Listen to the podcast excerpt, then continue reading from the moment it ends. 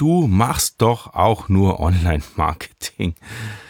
Das war letzte Woche die Aussage von einem geschätzten Freund und ja, ich habe jetzt ein bisschen länger drüber nachgedacht, was dahinter steckt hinter der Aussage und wie ich das löse und ob ich jetzt Brandbuilding mache, Markenaufbau oder nur Online-Marketing. Darum geht's heute.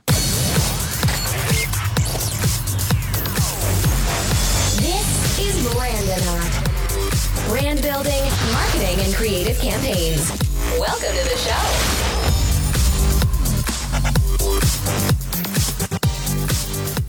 Ja, es kommt ja immer wieder vor, dass gerade in den Gefilden, in denen ich mich tummel, also sprich Amazon-Konferenzen und auch die eine oder andere Online-Konferenz oder Messe oder sonst was, dass man sehr, sehr schnell dann doch in eine Schublade gesteckt wird, ähm, Online-Marketing zu machen. Einfach nur, ja, du schaltest ja auch nur Facebook-Ads, du äh, baust E-Mail-Funnels, all dieses Zeug machen doch die anderen Online-Marketer auch. Und wieso nennst du das Ganze überhaupt Brandbuilding und was steckt dahinter und was ist überhaupt der Unterschied? Und ähm, da muss ich dann doch ein bisschen innehalten und mal länger drüber nachdenken. Vor allen Dingen äh, selbstkritisch mal drüber nachdenken. Bin ich jetzt langsam abgerutscht äh, in eine Schiene? Ich erzähle jetzt auch ganz viele mal über E-Mail-Marketing oder so, ähm, wo es dann tatsächlich nur noch um Online-Marketing geht. oder was ist der Unterschied? Warum, warum sage ich, ich mache Brandbuilding? Warum ist das mein Hauptbusiness und was ist da der Unterschied? Und je länger ich drüber nachgedacht habe, desto eher bin ich dann auf ein, also da ist dann irgendwann der Groschen gefallen dass das die falsche Fragestellung ist. Denn, und äh, ganz zum Schluss geht es ja um Ziele auch. Ne? Also ich werde dann im, im, zweiten Teil des Podcasts auch auf Ziele eingehen und vor allen Dingen, was mir das Ganze überhaupt nutzt. Also auch wirklich zahlenmäßig. Aber jetzt mal äh, von der Fragestellung her.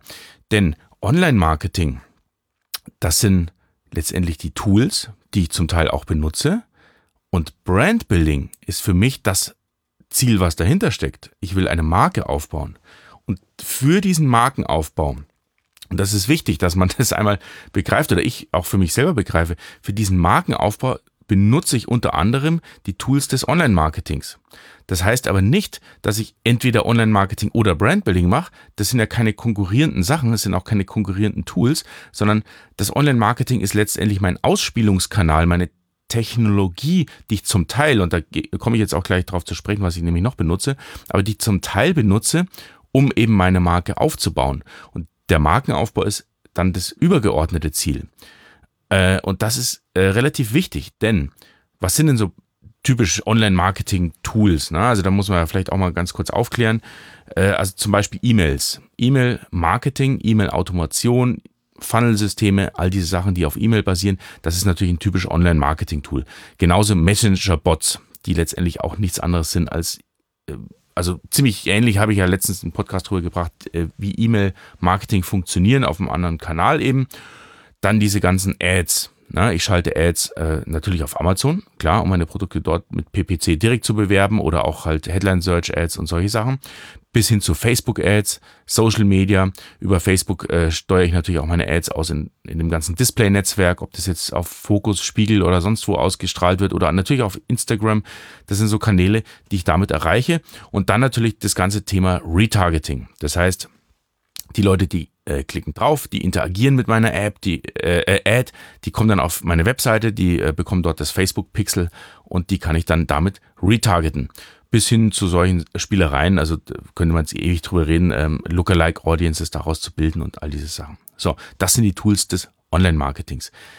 Wenn ich aber das übergeordnete Ziel Brandbuilding habe, also wirklich eine Marke aufzubauen, dann reichen ja die Tools einzusetzen alleine nicht. Also das ist ja, das ist ja wirklich nur die Ausspielung, der Kanal, der, äh, das ist äh, das Handwerkszeug, was, was an der Front agiert und werkelt. Äh, damit habe ich aber noch lange keine Marke aufgebaut. Ähm, denn ich nutze auch noch andere Tools. Und jetzt mal auch, um die Touchpoints nochmal äh, rund zu machen, da, da vorne, äh, das gehört nämlich auch dazu, wenn ich jetzt die Online-Marketing-Tools aufgezählt habe, was benutze ich denn noch? An der Front für Tools im, im Marketingbereich, um später meine Marke aufzubauen.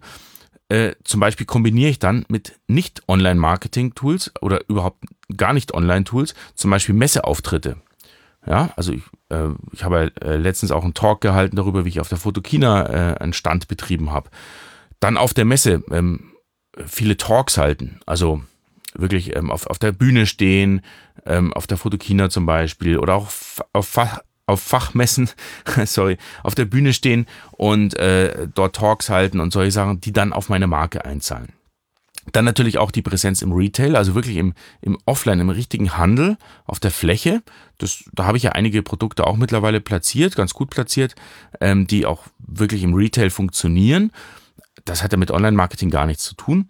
Oder auch Zeitschriften sind für mich jetzt ein, ein tolles Tool. Also ich habe zum Beispiel eine Rubrik für meine Marke Inspiracles. Wer es jetzt noch nicht kennt, das ist ein, ein eine Marke, äh, um Fotografiebegeisterte zu interessieren, besser und kreativer zu fotografieren. Ja, also mein Hauptprodukt ist dort ein Spielkartenset oder mehrere mittlerweile ähm, mit Aufgabenstellungen drauf. Foto-Challenges. Ne? So, das verkaufe ich auf Amazon. Und da habe ich zum Beispiel eine Rubrik in der Digital Foto, eine der reichwertenstärksten äh, Fotozeitschriften, die aber gar nicht darauf ausgelegt ist zu verkaufen, sondern diese Rubrik, die beschäftigt sich eben mit Challenges, mit äh, kreativer Fotografie. Da schreibe ich dann äh, jeden Monat eine Doppelseite Artikel und habe einen kleinen Infokasten auch dabei mit Inspiracles, wie man dann irgendwie sich weiter informieren kann und online da weitermachen kann an der Stelle. Und das funktioniert unglaublich gut. Das heißt, ich bekomme die Leute gar nicht über den, den Kanal nur Online-Marketing rein, sondern ich bekomme die über wirklich Multichannel bis hin zu Offline, Messe, persönlicher Kontakt, äh, auch manchmal ein Workshop ähm, und, und, und dann natürlich auch Online-Marketing. Also sprich, diese Ursprungsfrage, machst, du machst doch auch nur Online-Marketing und nicht Brandbuilding oder was ist denn da der Unterschied? Die stellt sich so gar nicht, weil Brandbuilding ist das, was hinten rauskommt bei mir. Ähm, und die, die Kanäle sind divers und unter anderem Online-Marketing. Natürlich habe ich einen großen Schwerpunkt auf Online-Marketing, weil es natürlich der Kanal ist, den ich am schnellsten skalieren kann. Eine Fotokina, die kommt halt nur früher alle zwei Jahre, jetzt äh, jedes Jahr, aber da kann ich nicht so schnell skalieren. Im Online-Marketing, wenn eine Facebook-Ad gut funktioniert oder ein Funnel, dann kann ich den einfach aufdrehen. Dann stecke ich zuerst mal 10 Euro rein am Tag, dann 50 und wenn das mal richtig gut läuft, wesentlich mehr, um das zu skalieren. Also da ist natürlich die Fantasie wesentlich größer. Was sind denn aber jetzt die Ziele? Und da ist natürlich eine riesige Kluft. Na, also meine Markenaufbauziele, die unterscheiden sich doch wesentlich von Zielen, die zum Beispiel nur für einen schnellen Abverkauf da sind. Und da, glaube ich, schwingt in der Ursprungsfrage so ein bisschen dieses Thema mit nur Online-Marketing zu machen. Denn das ist so irgendwie verankert im Kopf. Wer Online-Marketing macht, der ist eigentlich nur auf Sales aus. Das heißt, ich mache Online-Marketing, sprich eine Facebook-Anzeige, dann ein bisschen Retargeting und zack, bumm, soll doch bitte der User direkt kaufen egal was, ein digitales Produkt auf Amazon, im eigenen Shop, wo auch immer, also ein Online-Kauf tätigen. Das ist so ein bisschen, glaube ich, dieser, ja, dieser, dieser Zweiklang mit dem Online-Marketing. Stimmt aber nicht, weil Online-Marketing ist letztendlich ja auch nur das Handwerkszeug vorne und hinten ist das Ziel halt eben in dem Fall, Sales zu machen. Das ist genauso groß der Unterschied, wie wenn ich im Vertrieb arbeite in einer Firma oder im Marketing. Ähm, ganz zum Schluss haben die vielleicht beide äh, das Ziel irgendwie ähm, den Umsatz der Firma zu steigern. Aber der, der Vertriebler, der, der will direkt einen Abschluss machen und der Marketing, der, der widmet sich halt eher den, den langfristigen Zielen des Markenaufbaus. Genau, also das heißt, es gibt schon viele, die im Online-Marketing tätig sind und die halt eben nur Sales äh, vom Kopf haben. Das heißt, die sind aber auch schnell. Das ist immer so ein, so ein Thema, schnell und messbar. Das heißt so, ja, ein bisschen bosartig kann man auch sagen, Quick Wins, Low-Hanging Fruits, die ich da abernte.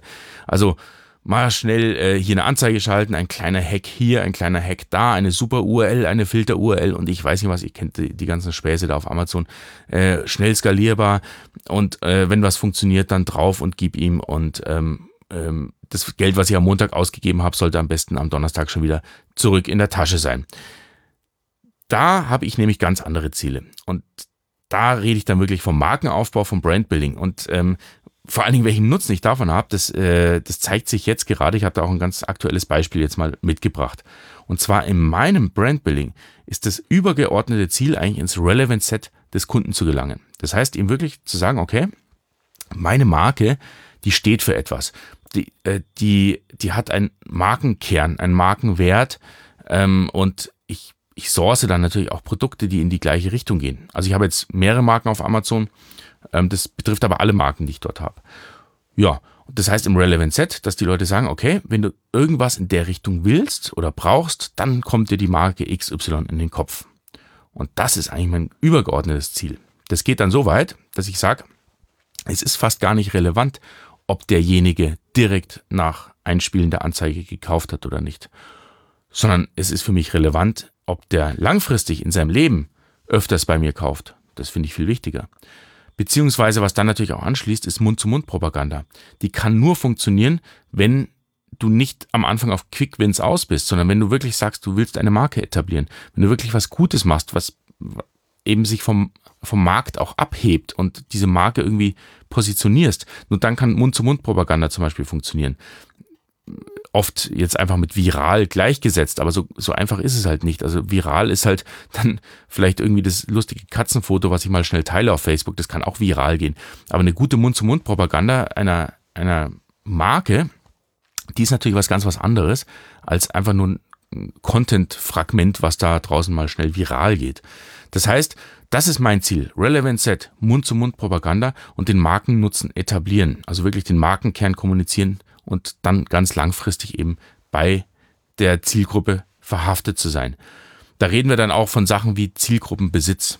Ja, also das heißt, wenn ich in einem, in einer Nische tätig bin, äh, das ist meine andere Marke vielleicht auch ganz äh, nett mal zu erwähnen. Lumen Man, da stelle ich ja auch Tools her für Light Painter.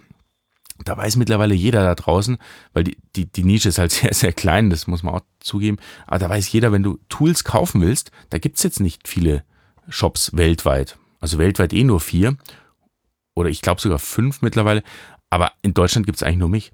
Und ähm, und jeder hat natürlich seine eigenen Entwicklungen und seine eigenen Tools. Das heißt, die Leute wissen, okay, das äh, äh, äh Lightpainting-Tools gibt's halt bei den Lumenman-Tools. Und äh, dieses Relevant Set ist mir langfristig viel mehr wert, wie wenn ich mal ganz, ganz schnell irgendwas abverkaufen möchte. Und das ist halt eben das Wichtige. Ähm, ich habe jetzt äh, noch zwei, ja, ich sag mal zwei sehr greifbare Ziele, wenn man die jetzt mal in ein Wort reinpacken möchte. Und das eine habe ich jetzt schon so ein bisschen angesprochen. Als Buzzword ist hier das erste primäre Ziel Customer Lifetime Value, also CLV. Und dieser Customer Lifetime Value, wenn, wenn das mein übergeordnetes Ziel ist, dann ist es eben auch nicht wichtig, dass der Rezipient, wenn er die Facebook-Anzeige sieht, sofort kauft. Ich will ihn lieber zu mir äh, in den, zum Beispiel bei mir E-Mail-Funnel bekommen, in meine E-Mail-Liste und ihm Gutes tun. Ich möchte ihm erstmal Content liefern. Ich möchte ihm erstmal seine Interessen befriedigen, was auch immer. Zum Beispiel jetzt, wenn ich gerade beim Lumenman war, dann geht es mir nicht darum, dem sofort ein Tool zu verkaufen, sondern ich möchte ihm Lightpainting beibringen. Weil viele sind Fotografie interessiert und wissen überhaupt nicht, ja, Langzeitbelichtung, Lightpainting, die muss man da erstmal hinführen. Die würden ja eh kein Tool kaufen am Anfang. Da muss man erstmal ran mit Blogbeiträgen und so weiter und so weiter. Das heißt, mein Ziel ist es, den Customer Lifetime Value zu erhöhen. Und ähm, ich habe ja, wie gesagt, drei Marken auf Amazon oder vier eigentlich. Ähm, und da geht's mir auch drum. Klar ist es toll, in die App reinzuschauen und zu sagen, boah, heute habe ich so und so viel Umsatz gemacht. Aber viel wichtiger ist doch zu sagen, das läuft stabil und das, das sackt nicht ab und es wird immer mehr, da wird ein Stein auf den anderen gesetzt. Das heißt, dieser Customer Lifetime Value ist ganz wichtig. Und noch eine ganz andere Sache, und über die habe ich in vielen anderen Beiträgen sehr oft gesprochen, meine Marge zu erhöhen. Denn eine sensationelle Marge und einen wirklichen Profit Boost kann ich nur erreichen, wenn ich eine, eine wertvolle Marke habe. Und zwar nicht wertvoll im Sinn von monetären Wert, ja, kann man auch zwar umrechnen, aber für den Kunden wertvoll. Dass der Kunde sagt, okay, wenn ich jetzt zwei Produkte habe, äh, Produkt A ist, hm, kenne kenn ich nicht die Marke, White Label oder Private Label irgendwie irgendwas draufgedruckt und Marke B kenne ich aber, da habe ich schon mal ein Produkt gesehen, gekauft oder was auch immer, äh, kostet aber ein bisschen mehr. Und wenn für den Kunden dann die Marke so viel wert ist, zu sagen, ich nehme dann lieber das von der Marke, die ich kenne, auch wenn es mehr kostet. Und dieses auch wenn es mehr kostet, ist genau mein Ziel. Zu sagen, ich habe ein Produkt, also ich bin auch ein ganz großer Fan von Qualität übrigens, also das muss schon auch ein bisschen besser sein, es darf nicht nur teurer sein, muss irgendwas anderes haben. Aber das ist mein größtes Ziel, zu sagen, ich habe ein Produkt, was ein Tick besser ist und was aber auch mehr kostet. Und das ist mein größtes Ziel. Ähm, sprich, also diese zwei Dinger, Customer Lifetime Value und eine hohe Marge, also eine, eine, wirklich qualitativ hochwertiges Produkt mit einer guten Marge. Und zwar eben nicht immer nur in diesen Abverkauf gehen, Rabatte, Rabatte, Rabatte und billig und das, das ist nicht, überhaupt nicht mein Ziel. Und da eben unterscheiden wir uns ganz, ganz stark von dieser ersten Kategorie der Online-Marketer, die nur auf schnelle Sales aus sind und maximale Skalierung. Also vielleicht habe ich das jetzt so ein bisschen aufgelöst. Und jetzt, äh, ich sagte, ich habe noch ein Beispiel mitgebracht, das ist nämlich ganz interessant. Ich habe gerade wieder, äh, ich hatte es ja schon mal auf der AMZ, auf der Konferenz gebracht, ein Produktlaunch ähm, davon zu erzählen und auch eine Podcast-Folge darüber gemacht. Äh, Produktlaunch mit E-Mail-Liste versus PPC. Äh, da kannst du auch mal reinhören. Ich weiß jetzt leider die, die Nummer nicht auswendig, ist jetzt noch nicht so lange her. Ähm, das war sehr interessant, also wie das so funktioniert. Und ich habe es jetzt wieder gemacht. Ich habe wieder ein neues Produkt gelauncht mit äh, E-Mail, ähm, mit meiner E-Mail-Liste. Das ist genauso wie damals. Ich dachte, ja gut, vielleicht war es so ein Thema mit Weihnachten, damals im November oder Dezember. Aber genau das gleiche ist wieder passiert. Innerhalb von zwei Wochen bin ich raufgeschossen, bin jetzt unter meinem Hauptkeyword, äh, schwanke ich so zwischen Platz 2 und Platz 6. Äh, das ist halt sehr volatil natürlich immer, aber äh, ähm, bei über 100.000 ähm, äh, Suchergebnissen, wenn ich das Keyword eingebe. Also das ist relativ gut gelungen, der Launch wieder. Aber was jetzt total interessant ist, also es geht ja nicht nur um diesen Launch, dass das Produkt jetzt gut platziert ist, sondern in dieser Rubrik Kunden kauften auch. Und da wird es jetzt richtig spannend. Wenn ich mir so andere Launches anschaue von, von Produkten, die eben nur auf schnellen Abverkauf aus sind und die eventuell sogar über Deal-Plattformen gehen. Da will ich jetzt gar keine konkret benennen, darum geht es auch gar nicht, oder über solche Facebook-Gruppen mit Produkttestern und hintenrum per PayPal wieder zurückzahlen. Ähm, nur um Rezensionen und, und, und, Verkäufe zu machen. Da hast du das Problem, dass Kunden kauften auch, da ist ein, ein Wirrwarr an Zeug drin, das schaut aus wie die Startseite von Alibaba. Furchtbar, weil es halt immer diese Produkte sind, die eben auch in diesen gleichen Facebook-Gruppen beworben werden. Also das hat überhaupt keinen Mehrwert. Und das schaut auch sehr komisch aus für, für denjenigen, der, der auf dem Listing ist. Bei mir, witzigerweise, aber bereits nach diesen zwei Wochen ist diese Kategorie Kunden kauften auch komplett voll mit meinen eigenen Produkten. Und das ist ja auch klar und auch logisch, denn ich habe ja alle die, die äh, meine Produkte gekauft haben, äh, und in meiner E-Mail-Liste sind, weil sie eben die Produkte gekauft haben, auch wenn es vor ein oder zwei Jahren war, die habe ich angesprochen, habe gesagt, ich habe jetzt ein neues Produkt. Und zum gewissen Prozentsatz haben die das neue Produkt gekauft. Zack, bumm. Amazon merkt sich das Lifetime, wer welches Produkt gekauft hat. Das, das, siehst du auch selber, wenn du auf Amazon als Kunde gehst, siehst du, dieses Produkt haben sie am so und so viel gekauft. Das kann Jahre zurückliegen.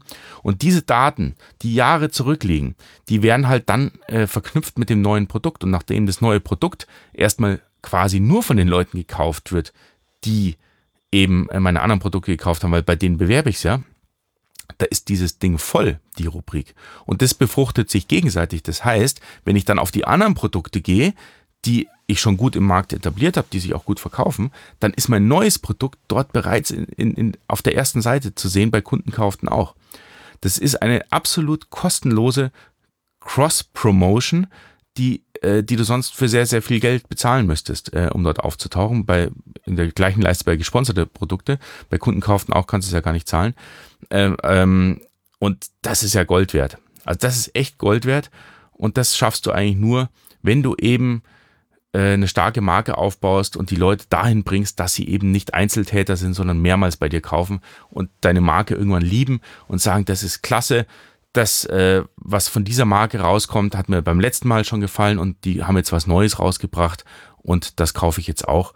Und äh, der, der Mehrwert ist unglaublich stark, äh, was da eigentlich passiert, wenn du dir so eine Zielgruppe aufbaust. Und da habe ich ja lieber diese Leute in meiner Liste und die muss auch gar nicht groß sein, die Liste. Also zahlenmäßig ist das eigentlich gar nicht so wild, was da los ist, ähm, bevor ich jetzt lauter Gewinnspielteilnehmer da drin habe. Genau. Also, aber das habe ich auch schon öfters gesagt, ich stehe auf E-Mail-Listen, aber eben zum Zwecke des Brandbuildings. Das heißt, es kann gut sein, dass da sich mal einer vor zwei Jahren eingetragen hat und ich muss da gar nicht so viel Content rausspielen. Nur wenn ich ihm jetzt zwei Jahre später ein Produkt offeriere und er sagt, hey, ich habe immer noch das Ding von damals mit, von dieser Marke und jetzt wieder kauft, sensationell. Nicht, nicht durch Geld zu bezahlen und nicht durch schnelle Facebook-Ads zu bezahlen. Genau, das ist mein Beitrag zum Thema Online-Marketing versus Brandbuilding. Ähm, ich hoffe, ich konnte es gut auflösen.